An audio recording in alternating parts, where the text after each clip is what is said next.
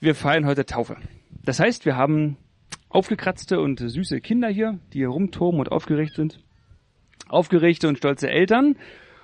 Und da kann man ja mal die, die Frage stellen, was eigentlich das Besondere ist. Dankeschön. An der Liebe, an der Beziehung zwischen Eltern und Kindern. Wir haben viele Experten, man könnte jetzt eine kleine Umfrage starten. Was ist das Besondere an dieser Beziehung? Ich habe einen Vorschlag. Also auf Seiten der Eltern würde ich es beschreiben mit den Worten von Heiko Schotti Schotte, dem Tatortreiniger, der sagt, jeder Mensch hat so eine Kiste im Herzen voller Liebe und diese Kiste kann nur von Kindern aufgemacht werden. Also Kinder wecken in uns eine ganz besondere Form von Liebe. Sie küssen das förmlich wach. Und auf Seiten der Kinder würde ich sagen, genießen Kinder wiederum ihrerseits eine ganz besondere Form der Liebe.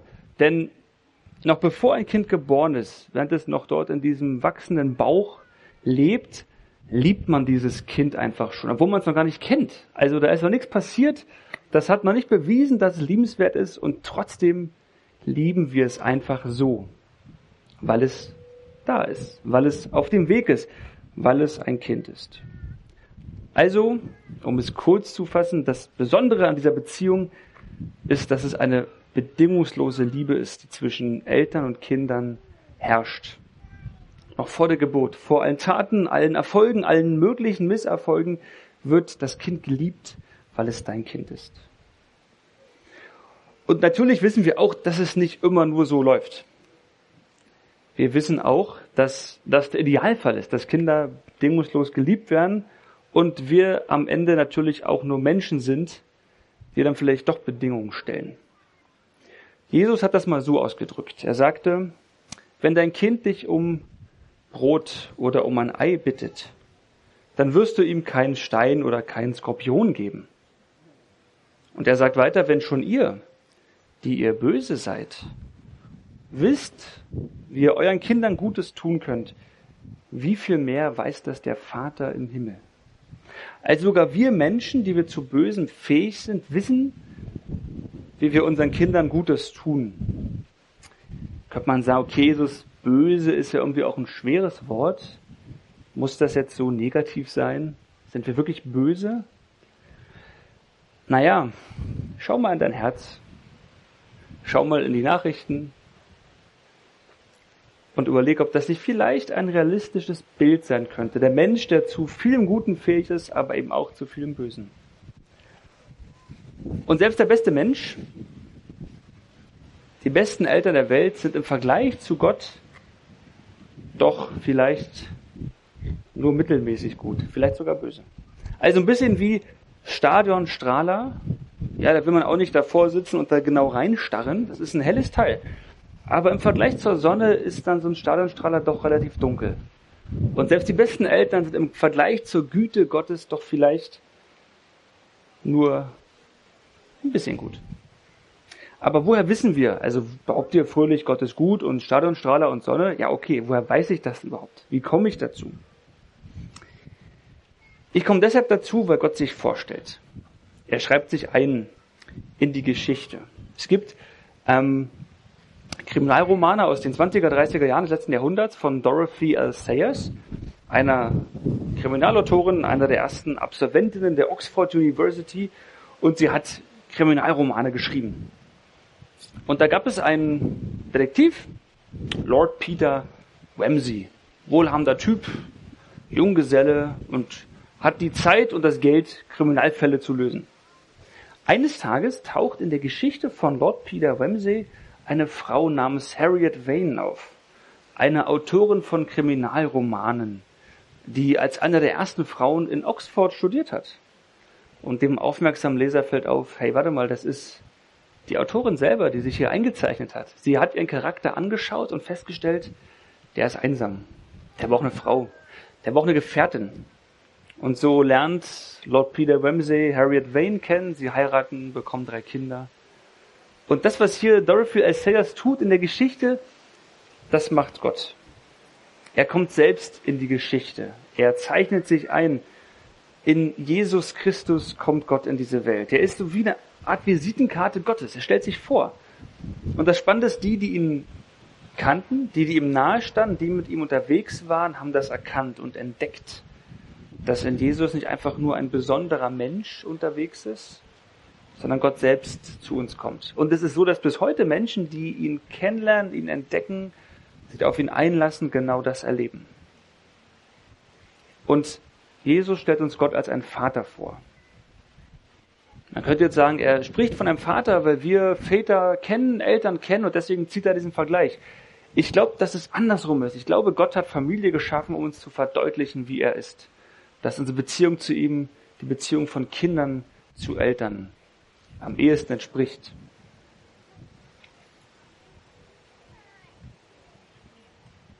Und wenn dein Vater nicht gut war, und das gibt's ja, oder schlicht abwesend, und du sagst, hey, also bei Vater fällt mir erstmal nicht viel Gutes ein, dann sagt Jesus, lern meinen Vater kennen. Der ist anders. Der ist so, wie Väter sein sollten. Liebevoll. Bedingungslos. Und wenn wir nachdenken über Gott den Vater und über Jesus, in dem sich Gott zeigt, dann sind wir dem Geheimnis von Gottes Wesen auf der Spur. Dem Geheimnis, dass Gott in sich Beziehung ist. Nicht einfach nur eine Person, die sich dann Menschen schafft, damit er nicht so einsam ist, sondern Gott ist in sich Beziehung. Wir nennen das Dreieinigkeit. Vater, Sohn und Heiliger Geist. Dieses Geheimnis, dass Gott selber Liebe ist. Es wird schon ganz früh in der, im christlichen Glauben beschrieben als ein Tanz, ein Umtanzen. Die Person der Trinität umtanzen einander, bestaunen einander, betrachten einander, verehren einander. Und deshalb ist Gottes Liebe zu uns bedingungslos, weil Gott längst Liebe ist, lange bevor es uns gegeben hat weil er längst liebte, bevor es uns gab und er uns zuerst geliebt hat. Deshalb ist seine Liebe bedingungslos, so wie Liebe von Eltern zu Kindern. Weil wir sowieso alles von ihm haben, ihm nichts anbieten könnten, was nicht eh von ihm kommt. Selbst unsere Liebe zu ihm ist ein Geschenk, das er uns gemacht hat. Also bedingungslose Liebe. Das Verhältnis von Eltern zu Kindern, das Verhältnis von Gott zu uns. Und heute feiern wir Taufe. Wir feiern, dass dieser dreieine Gott, Vater, Sohn und Heiliger Geist, einen Bund schließt mit einem Menschen durch Wasser. Wir werden es gleich hören, die Worte, ich taufe dich im Namen des Vaters und des Sohnes und des Heiligen Geistes. Das heißt nichts anderes, als dass ein Mensch, der getauft wird, zu Gott gehört. Wir sind eingeladen, diesen göttlichen Tanz. Gott öffnet seine Beziehung für uns, dass wir Teil davon werden, mittanzen, mit einstimmen und Gottes Schönheit, Gottes Liebe, Gottes Beziehung entdecken. Der Apostel Paulus schreibt einen ziemlich irren Satz. Er sagt, Gott hat uns im Voraus, noch vor Grundlegung der Welt, dazu bestimmt, seine Kinder zu werden. Durch Jesus Christus hat er uns dazu gemacht. Und zu ihm sollen wir gehören. So gefiel es Gott und das war sein Wille. Wir sollen Gottes Kinder sein. Also Menschen, die bedingungslos geliebt sind, die in einer besonderen und ganz exklusiven Beziehung mit ihm leben. Und diese Einladung gilt jedem Menschen, egal ob Baby, Kleinkind, Erwachsener. Also, Gott lädt uns ein in seine Beziehung. Und Taufe ist ein Bund. Da verbünden sich zwei miteinander, so wie ein Ehebund. Auch da sagen ja zwei, wir wollen ab jetzt zusammen durchs Leben gehen. Wir wollen zusammengehören. Eine exklusive, eine intensive Beziehung.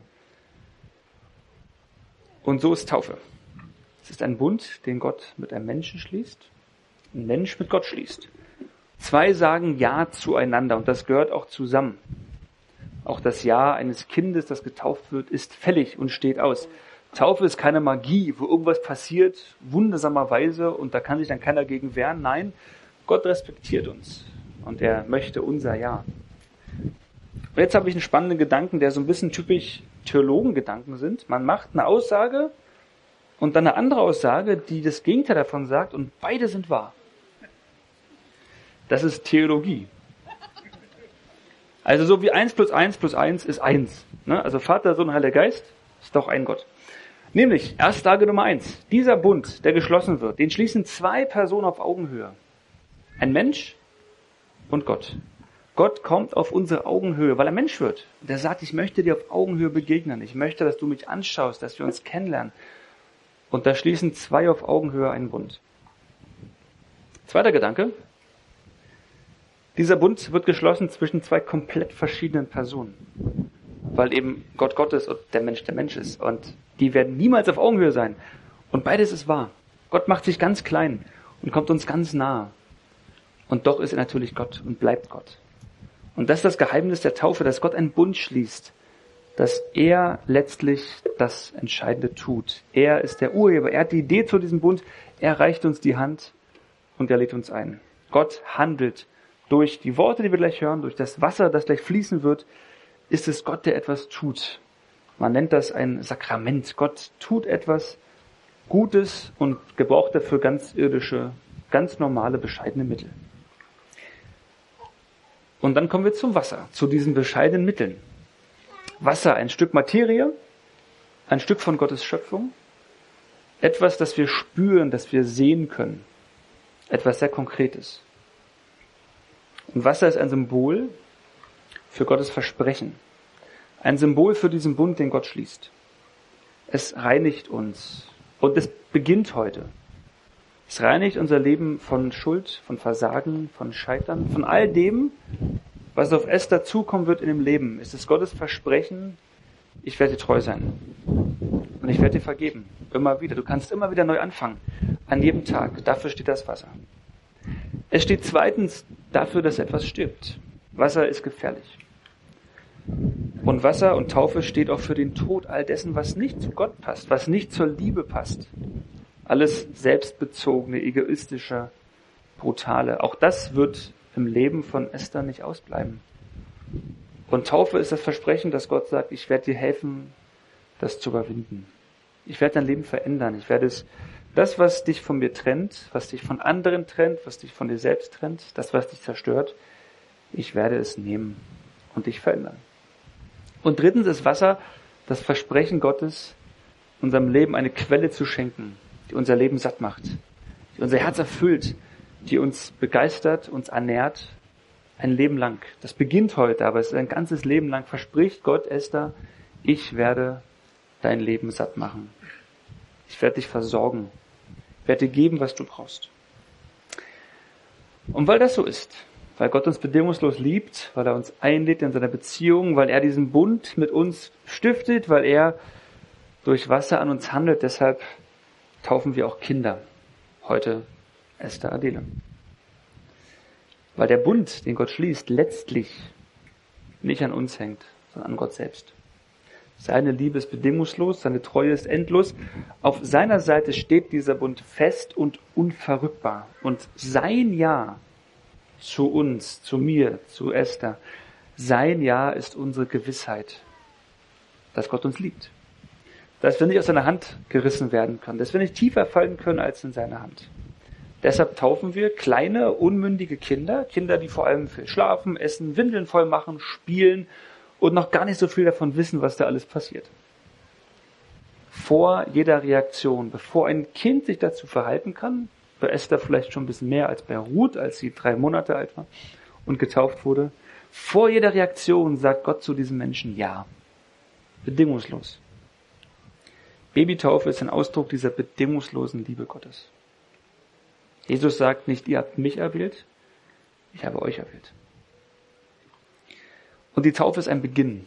Deshalb sind Taufkleider normalerweise, heute nicht, weil Esther schon ein bisschen größer ist, normalerweise sind Taufkleider eigentlich viel zu groß. Und das hat einen guten Grund, nämlich damit wird ausgedrückt, man wächst hinein in diese Taufe. Man wächst hinein in diesen Bund. Man wächst hinein in diese Beziehung. Es ist ein Weg, auf dem man entdeckt, dass Gott einen liebt, dass Gott Beziehungen sucht, uns anspricht. Ein Weg, auf dem wir Gott kennenlernen, ein Hineinwachsen in diese Beziehung. Es ist ein Unterschied, ob ich sage, jemand ist mein Erzeuger oder mein Schöpfer oder mein Vater. Das ist ein großer Unterschied. Der Unterschied ist die Beziehung, das sich kennen, das Vertrautsein. Also in der Taufe handelt Gott. Das heißt aber nicht, dass wir nichts tun. Die Eltern, Anne und Martin, entscheiden sich, wir wollen Esther taufen lassen. Ich werde sie nachher taufen. Die Paten unterstützen die Familie dabei, dass Esther Glauben entdeckt, Jesus findet. Und wir als Gemeinde, die wir heute hier sitzen, sind beauftragt, Esther zu bezeugen und zu beglaubigen, jo, ich war dabei, ich habe es gesehen, du bist getauft. Ich kann es bezeugen, es ist tatsächlich passiert. Da war Wasser, da waren Worte, du bist getauft. Und es ist unsere Aufgabe miteinander, die Familie und vor allem Esther zu begleiten, für sie zu beten. Ihr zu erzählen von Gottes Liebe, von Gottes Geheimnis, von Gottes Ja zu uns. Taufe heißt auch immer Aufnahme eines Menschen die Gemeinschaft der Christen, in die Kirche. Und wer jetzt denkt, Taufe ist ja eigentlich eine ziemlich komplexe Sache, richtig, Taufe ist eine ziemlich komplexe Sache. Am Ende etwas, was man eigentlich im letzten gar nicht ganz verstehen kann. Es ist die Feier eines Geheimnisses. Und auch wenn man Taufe nicht verstehen kann, kann man sehen, was sie bewirkt. Ich möchte das verdeutlichen an einer Geschichte. Im Herbst 1992 ist der Segler, Profisegler Michael Plant, Mike Plant, in New York aufgebrochen zu einer Atlantiküberquerung nach Les Salles d'Olonne in Südfrankreich. Er war zu dem Zeitpunkt, Anfang der 90er Jahre, einer von fünf Menschen, die jemals die Welt solo umsegelt haben. Profi, super Ausrüstung, tolle Sache. Am elften Tag der Reise ist der Kontakt abgebrochen, Funkkontakt, damals gab es vor allem Funk, was erstmal nicht verwunderlich ist, weil Stürme, Atlantik kann passieren. Nach mehreren Tagen wiederum haben die Leute angefangen, sich Sorgen zu machen. Und nach 32 Tagen wurde sein Schiff, die Coyote, Kiel oben gefunden, gekentert. Und es war ziemlich schnell klar, was passiert ist. Das 3,5 Tonnen schwere Kielschwert, das Kielgewicht, war abgebrochen. Warum auch immer, keiner weiß das. Fakt aber ist, ein Segelboot in der Größe mit dem Mast überlebt ohne Kielschwert nicht allzu lange. Selbst Kleine Wellen sind dann schon gefährlich. My Plant wurde nie gefunden, gilt seither als vermisst und im Prinzip auch verstorben. Unser Leben muss wie eine Kieljacht sein. Wir brauchen unter der Wasseroberfläche mehr Gewicht als über der Wasseroberfläche. Unser Leben muss tiefgründig verankert sein, damit es den Sturm des Lebens trotzen kann. Die Frage ist ja nicht, ob die Stürme kommen, die Frage ist nur wann und wie heftig, wie intensiv und wie oft. Wir brauchen eine Stabilität. Und Taufe ist genau dieses Kielgewicht, diese Stabilität, diese Verankerung unseres Lebens in der Tiefe, diese Verankerung in Gottes Versprechen, diese Verankerung letztlich in Gott selbst, in seiner Liebe und in seiner Treue, fest verankert zu sein, stabil zu sein in Stürmen des Lebens. Und die Taufe heute und jede Taufe ist die Einladung und die Erinnerung daran, dass wir unseren Blick aufheben und auf Gott schauen. Dass wir in ihm verankert sind, dass er uns festhält. Wir müssen dies selber in das Sturm des Lebens uns selbst festhalten. Er möchte uns festhalten. Seine Zusage, ich bin da. Ich will und ich kann dir helfen. Und jede Taufe, so auch die Taufe heute, ist eine Erinnerung und eine Einladung an alle. An Kinder und Erwachsene, an Halbstarke und Hochbetagte. Und wenn du getauft bist, dann lass dich heute erinnern, daran, dass Gott sich mit dir verbündet hat, dass ihr zusammengehört, dass ihr eine Familie seid und dass er dich bedingungslos liebt. Wenn du glaubst, aber nicht getauft bist, dann würde ich sagen, lass dich taufen. Was hindert dich daran, dich mit Gott zu verbünden, es festzumachen?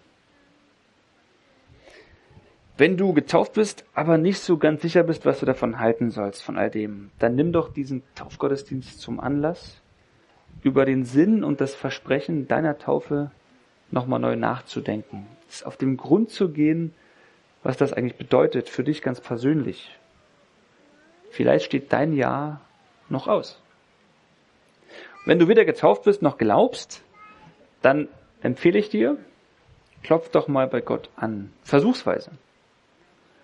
Wenn das stimmt, was ich gesagt habe, dann wird er dir antworten, weil er Interesse an dir hat, weil er dich kennt sich mit dir verbünden möchte, dich vermisst, sich nach dir sehnt, klopf an und lass dich überraschen. Ich schließe mit dem 121. Psalm, ein Gebet aus der Bibel. Aus diesem Psalm stammt der Taufvers für heute. Und ich möchte mit diesen Worten zum Abschluss dieser Predigt beten. Ich hebe meine Augen auf zu den Bergen. Woher kommt mir Hilfe?